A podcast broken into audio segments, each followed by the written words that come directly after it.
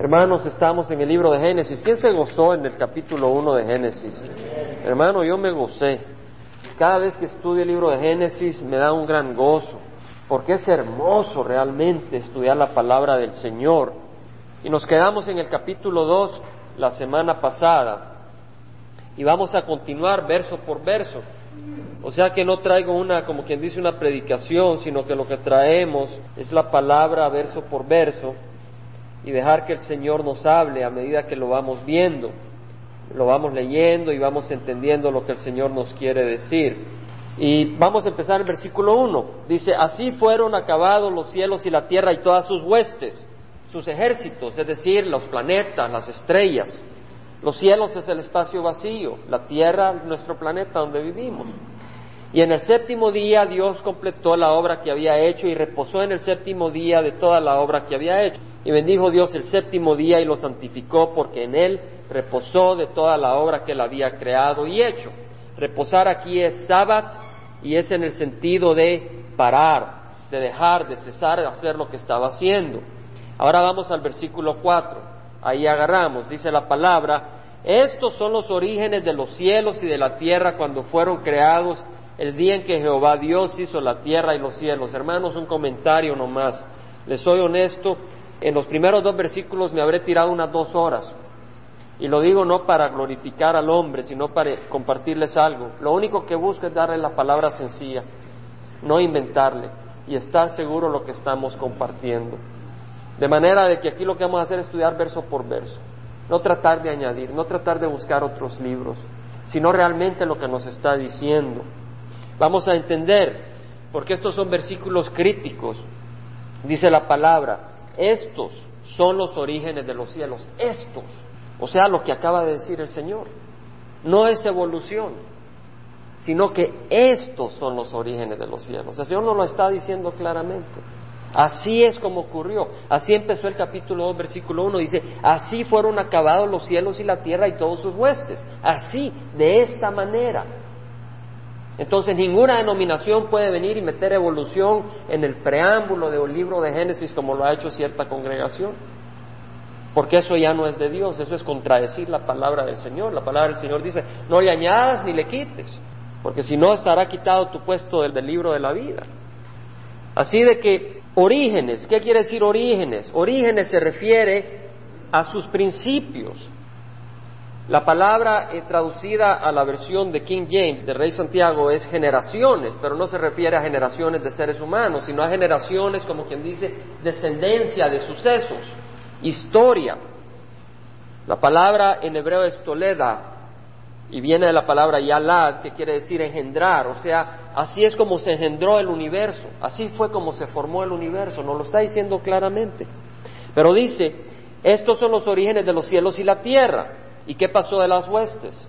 Pues se entiende, porque ya habló de que así acabó Dios los cielos y la tierra y todas sus huestes, toda su creación. Entonces dice, estos son los orígenes de los cielos y la tierra cuando fueron creados el día en que Jehová Dios hizo la tierra y los cielos. Ahora, el día, ¿en cuántos días lo hizo? Seis, pero aquí dice el día. Entonces el incrédulo viene y distorsiona. Ah, es que el día se refiere a millones de años, ¿no, hermanos? El día acá se refiere, por ejemplo, a el tiempo. Aquí esa es la interpretación, como cuando uno dice de padre, mira, el día en que estés casado entenderás lo que te estoy diciendo, ¿verdad? Tal vez en cierta situación del hogar. Y el hijo dice, bueno, papá, ¿y por qué actúas de esta manera? Y uno le dice, mira, el día en que tú estés casado sabrás a qué me refiero. O sea, en esa situación. O le dice, por ejemplo, un doctor, maestro en la universidad a su estudiante médico, mira, yo sé que tú quieres usar el bisturí y cortar ahorita, pero espérate, el día que seas médico vas a hacer muchas operaciones. No, no las va a hacer ese día, pero se refiere a ese tiempo. Y en esa interpretación se refiere aquí el día.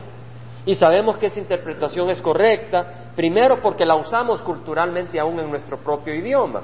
Podía no usarse culturalmente en el español y usarse culturalmente en el hebreo, pero se usa en el español y además concuerda con las escrituras del capítulo 1 y las escrituras no se contradicen.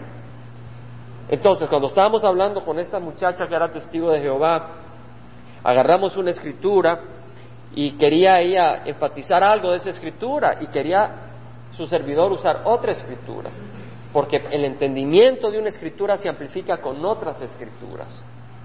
¿Entendemos, hermanos? Entonces, cuando estamos buscando clarificación, agarramos una escritura y buscamos otras escrituras relevantes y las ponemos juntas y tiene que haber armonía porque Dios no es un Dios de contradicción.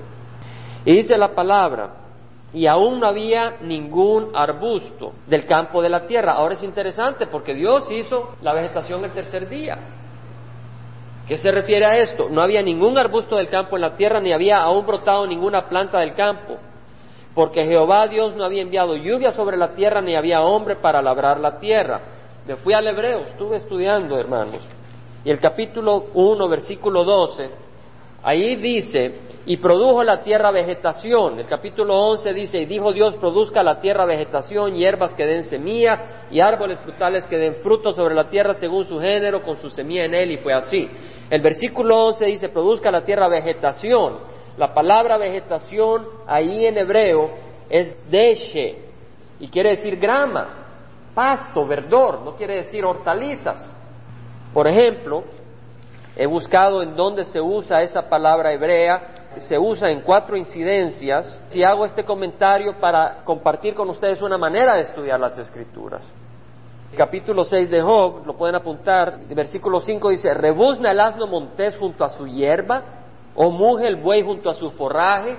La palabra hierba ahí es la misma palabra usada en versículo 11 que dice vegetación.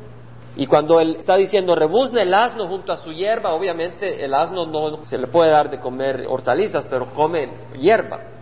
¿Entendemos? Entonces, el significado en el versículo 11 es hierbas, verdor para vegetación y luego para hierbas hay otra palabra hebrea usada que quiere decir reverdecer, grama, hierba. En ciertas situaciones se refiere a cosas comestibles, pero también se refiere a hierba en general. Y debido al uso de la primera palabra se refiere a hierba en general, a arberdor. Entonces, cuando vamos a Génesis capítulo 2, versículo 5, se refiere a hortalizas, porque el mismo contexto de la escritura no lo define, porque dice, porque el Señor Dios no había enviado lluvia sobre la tierra, ni había hombre para labrar la tierra. La grama no necesita un hombre que labre la tierra. Las hortalizas sí necesitan un hombre que labre la tierra. Entonces, podemos entender primero contextualmente, es decir, al leer la palabra y a leer las palabras alrededor, ¿a qué se refiere? Se refiere a esas hortalizas que necesitan de la mano del hombre. Tengo entendido que hay ciertas hortalizas que no se explica que existan si el hombre no las cultiva. No soy agricultor, no tengo experiencia, pero he oído de eso. Ahora, veamos de que no se había enviado lluvia sobre la tierra. Sabemos de que la lluvia cayó en el diluvio, que dice la palabra del Señor en el Génesis 7, 11 al 12, las compuertas del cielo fueron abiertas, las ventanas del cielo fueron abiertas, no había lluvia. Lo que ocurría es que había un vapor que bajaba, salía de la tierra y regaba la, la grama. Y sabemos de que entonces eran necesarios ríos para regar las hortalizas y podemos leer más adelante cómo en el jardín de Edén un río regaba el jardín, el huerto, porque no habían lluvias. Para que hayan lluvias se necesitan ciertos factores atmosféricos que no existían antes del diluvio universal. Pero vamos a seguir porque no queremos hacer esto un, estudio científico, sino queremos estudiar la palabra del Señor. El punto es porque hay posibilidad de confusión a qué se está refiriendo el Señor. ¿Lo entendemos, hermanos? queda claro. Entonces estamos hablando de que no había lluvia sobre la tierra. Dios creó el verdor del campo, pero no había creado las hortalizas. El versículo 6 dice, se levantaba de la tierra un vapor que regaba toda la superficie del suelo, ya lo leímos. Luego dice, entonces Jehová Dios formó al hombre del polvo de la tierra y sopló en su nariz el aliento de vida y fue el hombre un ser viviente. Hermanos, ¿quién formó al hombre? Dios. Dios. Ahí no dice Dios dijo, hágase el hombre y se hizo el hombre. Y dice, lo formó. Esa relación personal de Dios con su criatura. Lo hizo del mono. ¿De dónde? del polvo de la tierra. Hermanos, en las escrituras tenemos lenguaje figurativo y tenemos lenguaje histórico. Entonces, un lenguaje figurativo es cuando Jesucristo dice, yo soy el camino, la verdad y la vida. Él no es un camino donde caminamos físicamente, es lenguaje figurativo. Él es un camino espiritual hacia el Padre. Cuando dice, yo soy la vida, ese sí es la vida nuestra. Pero cuando se refiere al camino, cuando dice yo soy la puerta, no es una puerta la que abrimos, sino quiere decir de que por él entramos al Padre. Sentido figurativo. Pero cuando nos está hablando de la creación del universo, ¿para qué nos va a mentir Dios? Entonces, o le creemos o no le creemos. Aquí dice que Dios formó al hombre del polvo de la tierra y no nos va a mentir. Y luego dice, sopló en su nariz el aliento de vida. ¿Quién le dio el aliento de vida al hombre? Dios. Y necesitamos el aliento de vida para seguir en vida con Dios. Dios es el que nos sostiene. Y fue el hombre un ser viviente. Y plantó Jehová Dios un huerto hacia el oriente. Nos está dando dirección hacia el oriente. Esto no es un cuento. Es una historia, nos está diciendo geográficamente que daba al oriente, hacia el este, en Edén, y puso ahí al hombre que había formado. Todavía no estaba hecha la mujer. Veamos qué pasa más. Y Jehová Dios hizo brotar de la tierra todo árbol agradable a la vista y bueno para comer. Sabemos de que lo había hecho en el tercer día y probablemente pudo haber hecho brotar en este huerto más árboles porque así fue su deseo, él no tuvo que ir a escarbar unos y plantar otros, él simplemente dijo que existan y se formaron, porque él hizo este huerto, y además el árbol del conocimiento del bien y del mal. ¿Qué árbol, hermanos? Conocimiento del bien y del mal. Conocimiento del bien y del mal, muy importante conocer esta escritura. Y del Edén salía un río para regar al huerto, o sea, no había lluvia. Había un río para regar al huerto y de ahí se dividía y se convertía en cuatro ríos. Hermano, usted sabe que dos de esos usted los puede ir a ver y bañarse en ellos. Es historia. Aquí dice la palabra, el nombre del primero es Pisón, este es el que rodea toda la tierra de Avila donde hay oro. El oro de aquella tierra es bueno, ahí hay bedelio y ónice. El nombre del segundo río es Gibón, y este es el que rodea la tierra de Cus, que es Mesopotamia, hacia la zona de Irak. Y el nombre del tercer río es Tigris. Ese río existe ahora, tiene como mil kilómetros de longitud, desemboca en el Golfo Pérsico. Este es el que corre al oriente de Asiria. Y el cuarto río es el Eufrates. Este también existe, es como de mil kilómetros de longitud. Ambos ríos se unen y se convierten en uno desembocando en el Golfo Pérsico. Aquí dice las escrituras y el nombre del tercero es Tigris, este es el que corre al oriente, el cuarto río es el Eufrates. Pero el versículo 10 que leímos dice salía un río para regar al huerto y de ahí se dividía. Y ahora podemos ver cómo el Tigris y el Eufrates se dividen y desembocan en el Golfo Pérsico. Y si uno ve en el mapa, que me gusta ver a mí cuando preparo estudios para informarme un poco, al oriente está Irán, al occidente está Kuwait. Ahí puede ver, ahí fue el paraíso terrenal. Qué hermoso. Sabemos dónde fue el inicio de la creación del ser humano. Ahí Dios creó el paraíso terrenal, un lugar geográfico. Y ordenó Jehová Dios al hombre diciendo, de todo árbol del huerto podrás comer. ¿De qué podrá comer, hermanos? De todo árbol. No había ni una restricción, ¿verdad? Aquí, prohibido. Pero del árbol del conocimiento del bien y del mal no comerás. ¿Por qué? Porque el día que de él comas, ciertamente morirás. Adán no conocía la muerte, pero conocía el mandamiento de Dios. Si comes de este árbol, morirás. Ninguno de nosotros conocemos el infierno, pero conocemos la palabra del Señor. Que la paga del pecado es muerte y sabemos que es muerte espiritual y la palabra del Señor habla que cuyos nombres no estaban escritos en el libro de la vida fueron lanzados al lago de fuego. Entonces hemos oído y hemos sido advertidos y Dios advierte aquí a Adán, no comas porque morirás y Dios nos advierte a nosotros, si tú no recibes a mi Hijo Jesucristo, tú irás al fuego eterno. Entonces el que cree, recibe al Hijo Jesucristo para no ir al fuego eterno. El que no cree no lo recibe.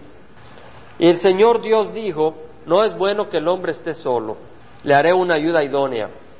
Antes de eso, hermanos, quiero hacer un comentario. Si el Señor dice el día que, que de él coma ciertamente morirás, quiere decir de que antes de comer no había muerte. Muy contrario a evolución. Y esto lo menciono porque es importante. Según evolución, los animales se iban transformando en otras especies de animales y las especies débiles morían, las enfermizas morían y las otras superiores prevalecían. Y así con los humanoides. Los monos se iban transformando en humanoides, mitad hombre, mitad mono, y aquellos que no eran fuertes, no eran orgánicamente adecuados, morían. Muertes terribles. Y los más fuertes ganaban y, destruían, y vemos esa lucha de animales por sobrevivencia. El preámbulo de la Biblia, del grupo que menciono, habla de eso. Pero la Biblia aquí dice de que no, que no había muerte. La muerte, de acuerdo a evolución, es una bendición, porque así se formó el ser humano. A través de la supervivencia de los humanoides débiles se formó el ser humano fuerte y logramos llegar a, la raza humana. Entonces la muerte trajo un beneficio de acuerdo a evolución. De acuerdo a evolución, la muerte trajo un beneficio en los animales, porque los animales todos torpes desaparecieron y aparecieron las especies correctas. La muerte trajo un beneficio, pero la Biblia no nos dice eso. Primera de Corintios, capítulo 15, nos habla claramente y nos dice, versículo 26, y nos hemos adelantado, pero este es un momento apropiado. Versículo 26 dice, el último enemigo que será abolido es qué? La muerte. La muerte no es nuestra amiga, la muerte es nuestra enemiga. Versículo 20 dice, Cristo ha resucitado entre los muertos, primicia de los que durmieron, porque ya que la muerte entró por un hombre, la muerte entró por el pecado. No había muerte antes. Dios no había creado a la humanidad para morir. También por un hombre vino la resurrección de los muertos. Ahora, cuando Adán pecó, él murió espiritualmente, porque muerte es la separación de nuestro espíritu de la comunión con Dios. Y lo que nos separa de Dios es el pecado. Eso es muerte. Entonces, aquel que se va al infierno está vivo, pero está muerto. Está vivo en el sentido que existe. Está muerto porque no tiene comunión con Dios. Y el comunión con Dios es vida abundante, comunión con Satanás es muerte. Y esto lo estudiamos para poder compartirlo también. Dice la palabra en versículo 22, así como en Adán todos mueren, también en Cristo todos serán vivificados. La muerte entró por un hombre y todos hemos heredado esa naturaleza corrupta. Algunos dicen, bueno, eso no es justo. Hermanos, Adán no tenía la naturaleza ya corrupta como nosotros y él, siendo superior a nosotros porque no había caído en pecado, pecó en condiciones perfectas nosotros no vamos a ser mejor que Él si somos descendencia de Él. Versículo 25, Él debe reinar hasta que haya puesto a todos sus enemigos debajo de sus pies. Está hablando de Cristo y el último enemigo que será abolido es la muerte. Ahora versículo 54, cuando esto corruptible se haya vestido de incorrupción, está hablando del cuerpo, y esto mortal se haya vestido de inmortalidad, entonces se cumplirá la palabra que está escrita, devorada ha sido la muerte en victoria. ¿Está hablando del espíritu? No, está hablando del cuerpo. Hermanos, esto mortal se ha vestido de inmortalidad. El espíritu es inmortal, es el cuerpo. Esto mortal se ha vestido de inmortalidad, este, esto corruptible se ha vestido de incorrupción. Está hablando del cuerpo. O sea que no hay otra interpretación devorada ha sido la muerte en victoria. ¿Dónde está, oh muerte, tu victoria? ¿Dónde, oh sepulcro? El alma no está en el sepulcro, es el cuerpo. ¿Dónde, oh sepulcro, tu aguijón? Hermanos, el hombre murió por el pecado, no porque Dios así lo había establecido. ¿Cómo quisiera que estas conversaciones, estos estudios que hacemos, los escucharan personas que amamos? O tener esta oportunidad de compartir, porque no saben. Ya tienen en su mente, no, tal vez el hombre ya estaba destinado a morir. Tiene totalmente ignorancia de la palabra del Señor. No conocen la palabra del Señor y ya tienen su juicio, ya tienen su pensamiento sobre las cosas. Cuando fuimos a compartir, oímos, la gente tiene opiniones. Se pueden tirar dos horas dándonos sus opiniones y a cada rato batean strike porque no conocen la palabra del Señor. Es ahí donde yo me siento obligado a compartir la palabra. El aguijón de la muerte es el pecado, o sea que el aguijón trae el veneno y ese aguijón es el pecado.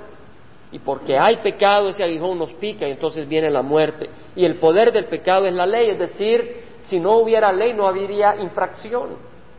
Ahí está el poder. Ahora vamos al versículo 18. Jehová Dios dijo, no es bueno que el hombre esté solo, le haré una ayuda idónea.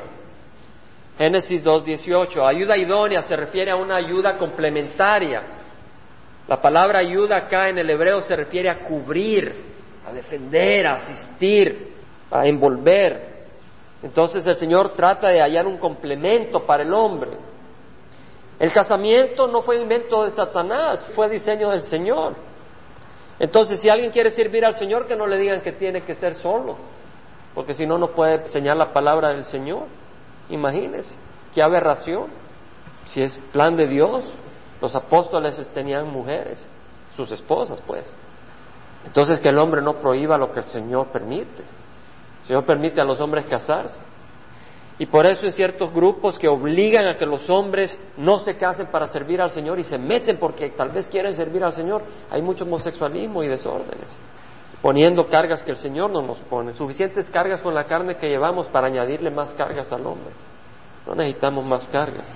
El Señor Dios, Jehová Dios, formó de la tierra todo animal del campo y toda ave del cielo. Eso lo hizo en el día quinto y el sexto, ya lo hemos estudiado. Y las trajo al hombre para ver cómo los llamaría. Ahora, si este fuera un medio hombre, medio animal, ¿cómo lo van a traer para que le dé nombre a los animales? Si no puede ni pensar, lo presenta como un idiota. Pero el Señor trajo a todo, qué hermoso, los trajo. No quiere decir que trajo a cada animal que exista, pero a toda especie de animal, ¿verdad? Entonces trajo tal vez a los gatos, a los leones, todo un grupo, una especie de animales, otra especie, otra especie. Y Adán le puso nombre. No tenía esposa todavía. Ahí estaba él emocionado. ¡Wow! Chas, le dijo nombre. En hebreo, león, cigüeña. Y como el hombre llamó a cada ser viviente, este fue su nombre. El hombre tuvo participación y tenía lenguaje. El doctor Walter Smith en una conferencia, un científico con tres doctorados, muy respetado internacionalmente, estuvo en, en Costa Mesa, ya se lo llevó el Señor, fue un gran siervo del Señor, hizo un estudio. Este hombre conoció a Einstein, estuvo en Europa, científico muy reconocido, y compartía que él había hecho un estudio donde mostraba que el lenguaje el hombre no lo puede haber inventado. El idioma tuvo que ser enseñado, así como un tierno, le tienen que enseñar a hablar. La habilidad de poder sintetizar un idioma tiene que ser enseñado. Es imposible que haya alguien desarrollado el lenguaje. Ahora podemos desarrollar códigos, ya el hombre que conoce un idioma, pero el ser humano tiene que ser enseñado el idioma. Y entonces dice el siguiente versículo, y el hombre puso nombre a todo ganado y a las aves del cielo y a toda bestia del campo, mas para Adán no se encontró una ayuda que fuera idónea para él, estaba solito. Entonces Jehová Dios hizo caer un sueño profundo sobre el hombre y éste se durmió. Aquí no hay nada de cuentos. Dios hizo que Adán se durmiera. Y Dios tomó una de sus costillas y cerró la carne en su lugar. No veo nada imposible de eso. Dios así lo hizo, Dios lo dijo y así me basta a mí. Entonces la mujer vino del hombre. Los evolucionistas de nuevo no saben qué fue primero, el hombre o la mujer. Se necesita una mujer para que nazca un hombre, ¿no? Y se necesita un hombre para que nazca una mujer. ¿Qué fue primero? No tiene respuestas, hermanos. No tiene respuestas. Estaba oyendo un comentario de cómo la metamorfosis del gusano en mariposa, cómo la oruga trae todo lo necesario para convertirse en mariposa. Y así nosotros. Este cuerpo un día será transformado en otro cuerpo. No es evolución. Eso es como chimbolitos de los que, de los que salen las ranas. Son anfibios, ahí andan en el agua con aletitas y, con agallas y lo que fuera. Y después se convierten en ranas con, pulmones.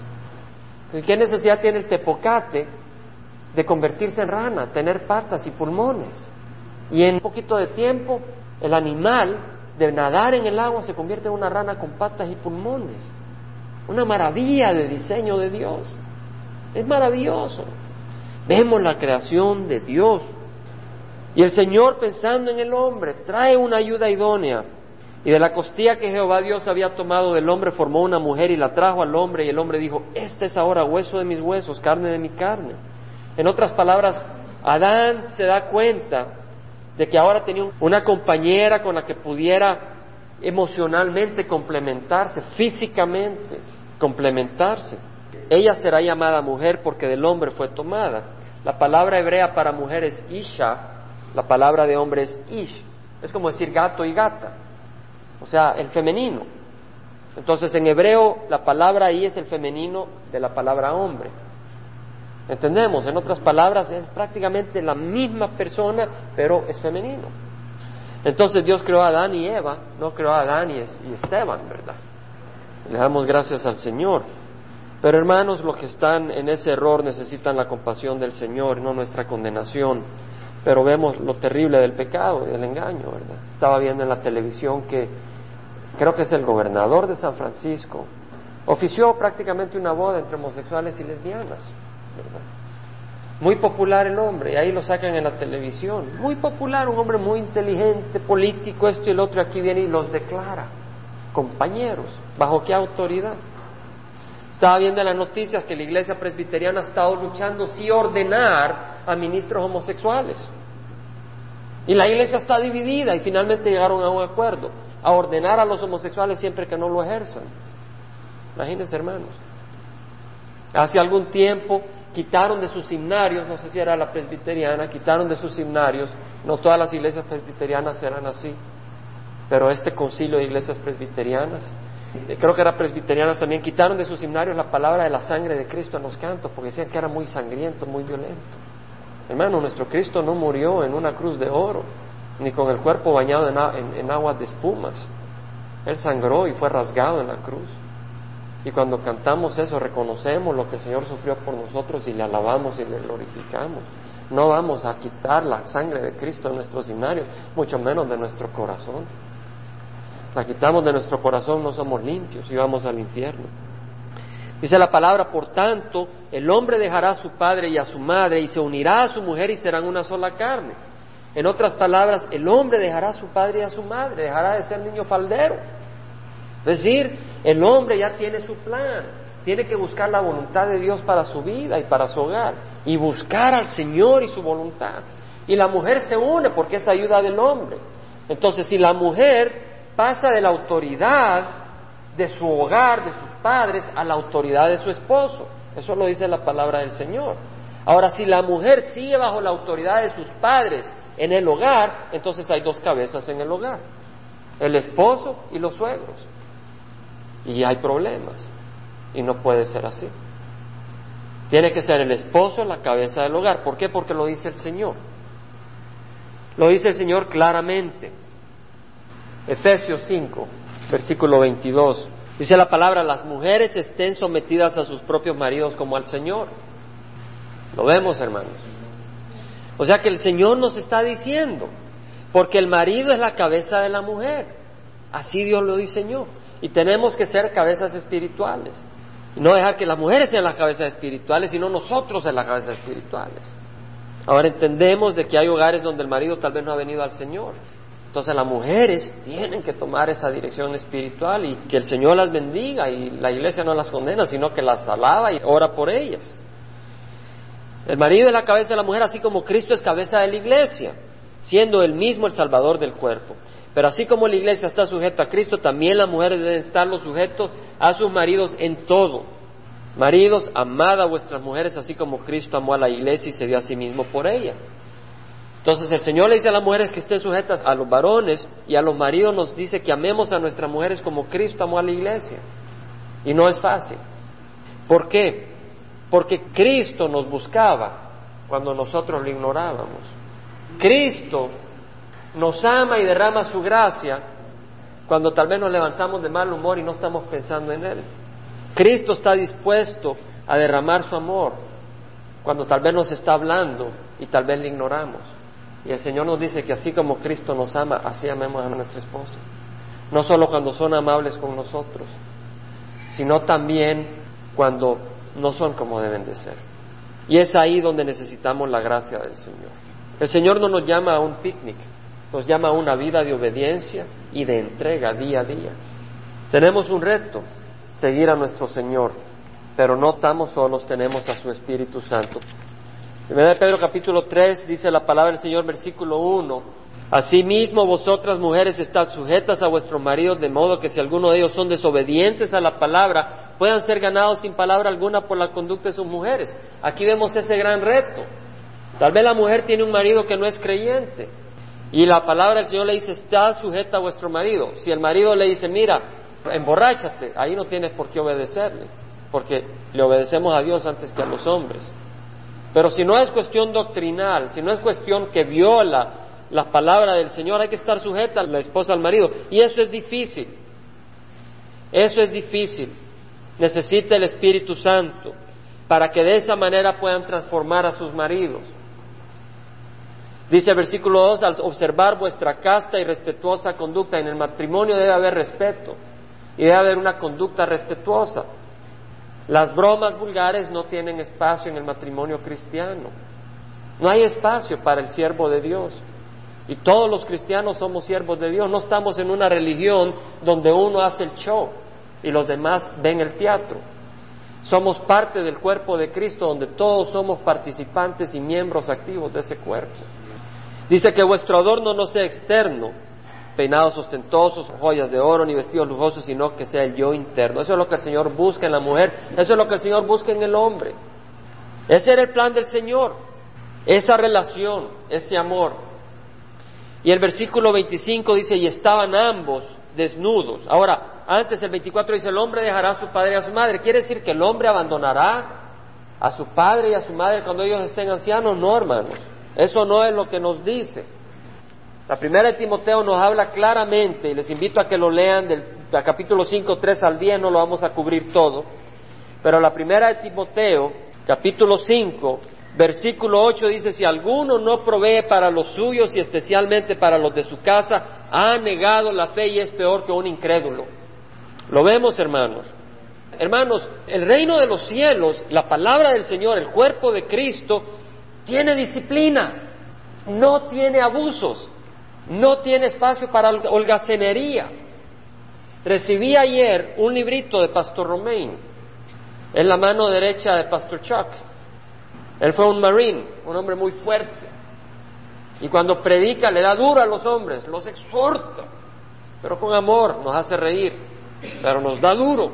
Y siempre me he reído hasta que leí ese libro ayer. Ese libro es cinco veces más duro que cuando predica en la congregación. Y es un siervo hermoso. Una ocasión necesité, recién venido a California, recién venido a Calvary, una luz, una guía en cierta situación de decisión. Y necesitaba a un siervo que me iba a decir las cosas tal como son. No estaba buscando azúcar, sino la palabra del Señor. Y me sentí un poco confundido en cierta situación. Y dije, necesito a alguien que me va a decir la palabra del Señor, no va a tener temor humano. ¿A quién fui a buscar? A Pastor Romeo porque quería saber la palabra del Señor, no quería hacer favorcitos a mi carne, quería oír la palabra del Señor y fui bendecido. Porque cuando el hombre lo que busca es la gente que le aconseje que está bien para la carne, no está bien. Tenemos que buscar la palabra del Señor. Pues este libro muy fuerte, muy fuerte y, muy hermoso, lo quiero leer, lo quiero estudiar. Pero así es, la palabra del Señor tiene disciplina. Y acá vemos de que dice, si alguno no provee para los suyos y especialmente para los de su casa, ha negado la fe y es peor que un incrédulo. Y si leemos en esa sección, habla de las viudas, a las que la iglesia le iba a ayudar y dice, la viuda si tiene menos de 60 años no se le va a ayudar. ¿Cómo es posible? Pablo decir esas cosas. El siervo de Dios, el siervo de amor. Hermanos, porque habían abusos en la congregación. Entonces, la palabra del Señor exhorta a través de estos hombres a mantener cierto orden. Y es necesario en las congregaciones tener ese orden, en ciertas cosas. Porque una congregación donde no existe orden, entonces no se está honrando a Dios sobre el hombre. Tenemos que honrar a Dios sobre el hombre. Porque realmente quien nos va a pedir cuentas a nosotros es Dios. Aquí en las viudas uno puede leer cómo Pablo dice, que si son jóvenes andan pensando en, placeres disolutos y andan viviendo como que están muertas, esto y el otro, y menciona la necesidad de que mejor se casen y tengan hijos, pero que no estén ociosas yendo de casa en casa, entremetidas y hablando de cosas de que no son dignas, etcétera. Habla Pablo. ¿Por qué? Porque no ama, sí ama, pero el Señor disciplina. Hermanos, ¿qué padre no disciplina a su hijo? El que no lo ama, ¿cierto? Si queremos que un hijo varón, por ejemplo, crezca bueno para nada, no le dé disciplina y va a tener éxito. Si quiere que sea bueno y provechoso para la sociedad, téngale disciplina. No lo deje a su capricho, lo decimos por experiencia. Porque sabemos que si nos dejan a nuestro capricho nos destruimos. Se necesita la disciplina, la corrección del Señor. Dice el versículo 25, ambos estaban desnudos. El cuerpo creado por Dios no tiene nada vergonzoso. El hombre y su mujer y no se avergonzaban. Apreciaban la belleza física con respeto y no con morbosidad, no con mala intención. Era un estado perfecto. Dios había creado su creación. Vamos a leer algo, hermanos. El Salmo 19. Hermanos, Dios hizo una creación hermosa. El mundo no sabe de dónde venimos, nosotros sabemos lo que Dios hizo y con qué amor creó el universo y creó esas frutas y esos árboles y creó al hombre y luego creó una mujer que me imagino le robó el corazón al pobre Adán. El corazón le ha de haber saltado como una papa frita a Adán cuando vio a la muchacha. En serio, eso es lo que yo creo. Ha de haber visto a esa mujer perfecta, a esa mujer que no tenía pensamientos para otro hombre. Al único hombre que había visto era a Adán. Se le salieron los sesos, se le salió el corazón al pobre Adán. Tuvo que el Señor calmarlo. Cálmate, Adán. Todo emocionado. Hermoso. El Señor no le dijo, no puedes tener esposa. No le dijo eso. Ya vamos a estudiar la fuente del pecado. Dios creó algo hermoso. Dice la palabra, los cielos proclaman la gloria de Dios y la expansión anuncia la obra de sus manos. Un día transmite el mensaje al otro día y una noche a la otra noche revela sabiduría, no hay mensaje, no hay palabras, no se oye su voz, mas por toda la tierra salió su voz. En otras palabras, Dios a través de su creación nos habla en cualquier idioma, aunque no sea audiblemente al oído. Y hasta los confines del mundo sus palabras. En ellas puso una tienda para el sol y este como un esposo que sale de su alcoba se regocija cual hombre fuerte al correr su carrera. Aquí David emocionado habla en lenguaje poético.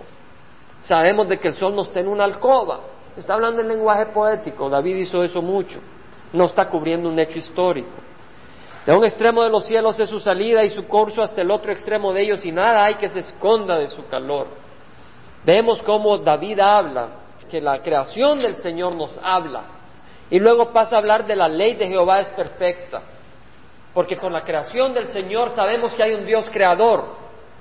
Pero con la creación no sabemos de que el hombre ha pecado y necesita un redentor y que Cristo murió en la cruz. Y la creación caída nos produce preguntas. ¿Por qué esto? Y esas preguntas las contesta la palabra del Señor y nos trae a Cristo. Entonces el hombre que niega de que Dios creó al universo y que la creación nos habla de Dios, está negando la oportunidad a otros para que busquen respuestas a por qué hay muerte y por qué hay destrucción. Esas respuestas las hallamos en Cristo que nos da salvación. Por eso en Romanos Pablo hace una gran advertencia. Hermanos, yo les ruego que oren. Yo tengo muchos deseos de ir a México a compartir sobre creación a los estudiantes. Tengo un deseo en mi corazón y que el Señor levanta muchos siervos, pero ir unas dos semanas, tres semanas, ir por, por escuelas en México y compartir estas cosas y presentar ese material. Dice el versículo 16 del capítulo 1 de Romanos, no me avergüenzo del Evangelio. Yo no me avergüenzo de decir que Dios creó los cielos y la tierra, pues es el poder de Dios para la salvación de todo el que cree del judío primeramente y también del griego. Porque en el Evangelio la justicia de Dios se revela por fe y para fe, como está escrito, el justo por la fe vivirá y por fe vivimos, hermanos. Porque la ira de Dios se revela desde el cielo contra toda impiedad e injusticia de los hombres. La ira de Dios se revela desde el cielo. La ira, el enojo de Dios de los hombres que con injusticia restringen la verdad no permiten que la verdad fluya. Existe la verdad de la creación que nos habla que Dios nos ha creado. Ahí están los evolucionistas, las escuelas, las universidades diciendo, los periódicos, no venimos del mono. Porque lo que se conoce acerca de Dios es evidente dentro de ellos, pues Dios se lo hizo evidente. ¿Cómo? Versículo 20, porque desde la creación del mundo, sus atributos invisibles, es decir, su carácter invisible, porque es un Dios espiritual, su eterno poder, su divinidad, es decir, que Él es Dios y no hombre, se han visto con toda claridad, siendo entendidos por medio de lo creado. La creación nos habla, nos habla de Dios de manera que no tienen excusa. El hombre que es ateo no tiene excusa de ser ateo. Como dice, es increíble lo que los incrédulos tienen que creer para no creer. Me gustó eso que oí. Es increíble no es creíble. Lo que los incrédulos, los que no creen, tienen que creer para no creer. Tienen que creer muchas tonterías para no creer que Dios creó el universo. Dice, aunque, no, aunque conocían a Dios, no le honraron como a Dios ni le dieron gracias, sino que hicieron vanos en sus razonamientos y su necio corazón fue entenebrecido. Profesando ser sabios se volvieron necios. Y así es. Hagan en las universidades, doctor fulano, doctor mengano. Doctor, ¿qué piensa? Pues yo pienso que la, vaca se tiró al mar y de ahí se convirtió en ballena. Eso es lo que dicen. Y a veces ha agarrado artículos que dicen unas tonterías increíbles, pero no las publican en los periódicos, las publican en revistas científicas. Porque si las publicaran en periódicos la gente se ríe, porque supuestamente nosotros no entendemos. Ellos no hallan los eslabones perdidos. Una paleontóloga de la Universidad de Yale, no se hagan los eslabones perdidos. Entonces ella dice, no se hagan porque simplemente hay un brinco. O sea que de un reptil, de un garrobo, por decirlo así, puso unos huevos y del huevo salió un pájaro. No hubo transformaciones. Así tuvo que ser, dice. ¿Y cómo es posible? Bueno, y se empieza a hablar de las religiones hindús. Y empieza a hablar ciertas cosas hindús y empieza a meter religión. Usted lee eso y dice, olvídese, yo no creo en evolución. No lo publica, pero yo tengo los artículos, algunos de eso. Veamos, dice, cambiaron la gloria de Dios incorruptible por una imagen en forma de hombre incorruptible a aves, de cuadrúpedos y de reptiles. Por consiguiente, Dios los entregó a la impureza, a la impureza en la lujuria de sus corazones, de modo que deshonraron entre sí sus propios cuerpos. Dios les dio corazones impuros al hombre por rechazar a Dios. Ese es el castigo. Cambiaron la verdad de Dios por la mentira y adoraron y sirvieron a la criatura en lugar del Creador. A Elvis Presley, a Madonna, adorando a la criatura y no al Creador. Por esta razón Dios los entregó a pasiones degradantes, porque sus mujeres cambiaron la función natural por lo que es contra la naturaleza. Está hablando del lesbianismo. Es castigo del hombre. El lesbianismo no es algo natural, es el castigo de Dios al hombre. Y de la misma manera también los hombres, abandonando el uso natural de la mujer, se encendieron en su lujuria unos con otros, cometiendo hechos vergonzosos, hombres con hombres, y recibiendo en sí mismos el castigo correspondiente a su extravío. ¿Qué será el SIDA, hermanos? Por cierto, estaba viendo de que ha salido una nueva variedad del SIDA y que una mujer en Los Ángeles apareció con ellas. Sale del West África, de la África Occidental. De ahí se han salido esos casos. Y los exámenes de sangre no podían verificarlo. Y el hombre del canal 34 dice, pero no se preocupen. Dicen que no hay que preocuparse. ¿Cómo no se van a preocupar, hermanos? Los exámenes de sangre en Estados Unidos no podían detectar ese virus. Y cada vez hay nuevas variedades del virus de SIDA y le dicen en la televisión, pero no se preocupen. Y para mientras, miles de miles se siguen muriendo de SIDA. Versículo 28 de así como ellos no tuvieron a bien reconocer a Dios, Dios los entregó a una mente depravada para que hicieran las cosas que no convienen.